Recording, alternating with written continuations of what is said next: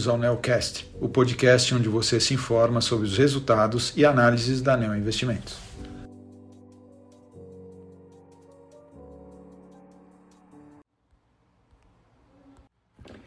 Olá, aqui é Matheus Taz da Neo Investimentos para falar sobre o desempenho do fundo Neonabita Seleção neste mês de junho.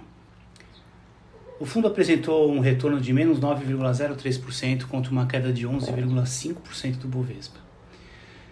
O mês de junho foi novamente muito turbulento para os mercados globais, com a continuidade da preocupação com relação à inflação, crescimento econômico, desaceleração do crescimento econômico, né, e o ajuste monetário que é esperado é, pelos diversos bancos centrais ao redor do mundo. Dessa forma, o S&P teve um desempenho de menos 8,4, o Nasdaq menos 8,7 e o Bovespa menos 11,5, todos apresentando queda aí no período. No mercado internacional, o destaque foi para o aumento de juros de 0,75% nos Estados Unidos, né, o maior desde 94, e além disso o Fed indicou uma postura mais agressiva com relação ao combate à inflação, é, o, que se, o que preocupou né, é, muito o mercado com relação à atividade global. Aperto monetário implica uma desaceleração de crescimento. No mercado doméstico, o Copom elevou em 0,5% a taxa Selic para 13,25%, Lembrando que o Banco Central Brasileiro já começou o processo de ajuste desde o ano passado, né? então ele foi mais adiantado do que o Fed no processo de aperto monetário. É, e, mas foi um aumento menor do que em relação ao último aumento, né, que tinha sido 0,75%. E, e, no lado político, aqui no Brasil, que também é um fator que a gente tem que considerar, né, ano de, de eleição, o fator político também acaba criando turbulências no mercado. O governo trabalhou para aprovar a redução na alíquota de impostos de diversos produtos, como gasolina, diesel e energia, com o objetivo de reduzir a pressão inflacionária. É, bom, essa, essa medida também foi adotada em vários países do mundo, né? porque o preço dos combustíveis está muito alto, afeta todo mundo, é, tem um impacto na economia, né? de, de no, no transporte, é um custo muito importante é, e tá sendo, é, são medidas que estão sendo tomadas por vários países para conter o preço final né, do, do consumidor. Mas a, a pressão dos, dos parlamentares para que o, que o governo aumente os gastos né, com relação a essa PEC, PEC dos combustíveis, trouxe também muita volatilidade para o mercado, com a preocupação da disciplina fiscal. E mais uma vez a gente teve o presidente da Petrobras substituído. É, com relação à carteira, os papéis que tiveram melhor desempenho né, foram Eletrobras e VEG, e os piores desempenhos foram Pets e Apivida. Em relação à atribuição de performance, daí a gente considera também o peso do papel na carteira. As contribuições, as maiores contribuições positivas continuaram sendo Eletrobras e VEG, que tinham uma posição significativa. É, e pelo lado negativo, o principal destaque foi com a TOTUS, né, que Pets e a Pivida tiveram desempenhos piores, mas tinha uma, um peso menor na carteira, tá? E TOTUS também teve um desempenho negativo e, uma, e, a gente tem uma posição maior.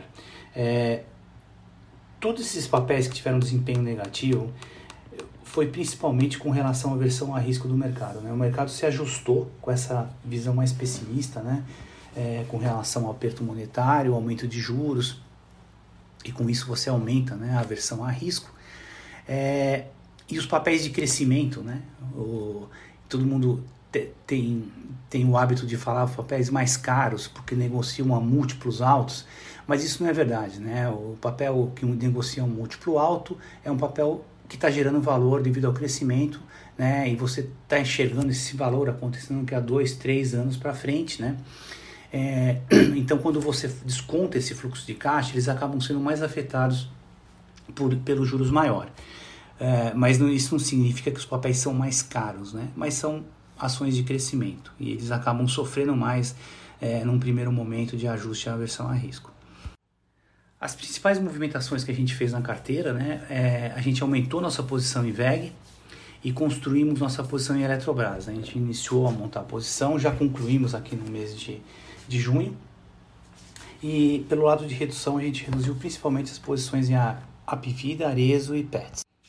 Bom, agora a gente tem 13 papéis na carteira, sendo que as maiores posições são Eletrobras, Clabin, Equatorial e VEG, as quatro maiores, tá? E as menores são Apivida, que está com 2% apenas, e a gente está esperando é, é, um, um, momento de ajuste. A gente acha que já teve uma correção muito forte do papel, tá?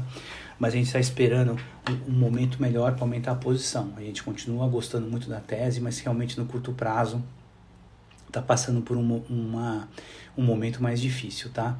E o papel de PETs também, que a gente está mantendo uma posição bem próxima de 5%, é, também aguardando um momento melhor aí para aumentar a posição.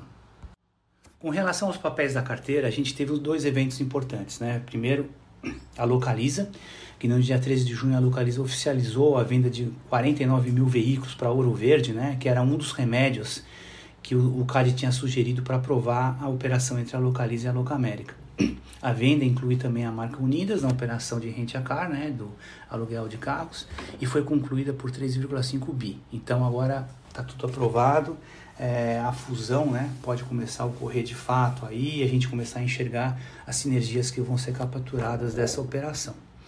É, com relação à Eletrobras, a gente Bom, a gente entrou na oferta, né, que teve agora em junho. Foi uma oferta onde o governo abriu mão do controle da empresa, então foi, foi uma privatização que ocorreu. É, e a gente acredita que a empresa está preparada para passar por uma mudança profunda né, na sua governança, já, já está passando, né, e o que deve trazer ganho significativo para os acionistas. Né. É, entre os principais pontos que a gente, que a gente baseia a nossa tese, né, o nosso otimismo com relação à Eletrobras, é, a eficiência de custos como redução do, das despesas gerais administrativas, otimização da estrutura corporativa e racionalização do quadro de funcionários, né? otimização das SPS, né, das empresas onde ela tem participação, é, recuperação de créditos tributários e processo de descotização com recontratação da energia a preços mais atrativos. Tá? Isso basicamente é que ela vai poder é, energia que hoje são vendidas a 50, 60 reais por quilowatt-hora vão ser gra gradualmente né, renegociadas e realocadas a um preço de mercado que está por volta de 150, 160 reais. É, e uma coisa que aconteceu nesse mês de junho, então, né, foi a ocorreu a conclusão do processo de privatização da Eletrobras, com a companhia passando a não ter o controle definido do governo. Né? A participação do governo foi diluída de 62% para 45%. É, e a gente já está com uma assembleia convocada para o dia 5 de agosto, né, agora, no intuito de eleger o novo conselho é, e depois, posteriormente, o novo presidente. Os nomes indicados para o conselho são nomes de expressão e reforçam nossa visão positiva né, para a Eletrobras e é um caso típico de que não vai precisar, não vai depender do ambiente macroeconômico para acontecer, né? A geração de valor vai acontecer por um fator bem específico da empresa. Bom, era basicamente era isso que a gente tinha para falar sobre o desempenho do fundo é, no mês de junho.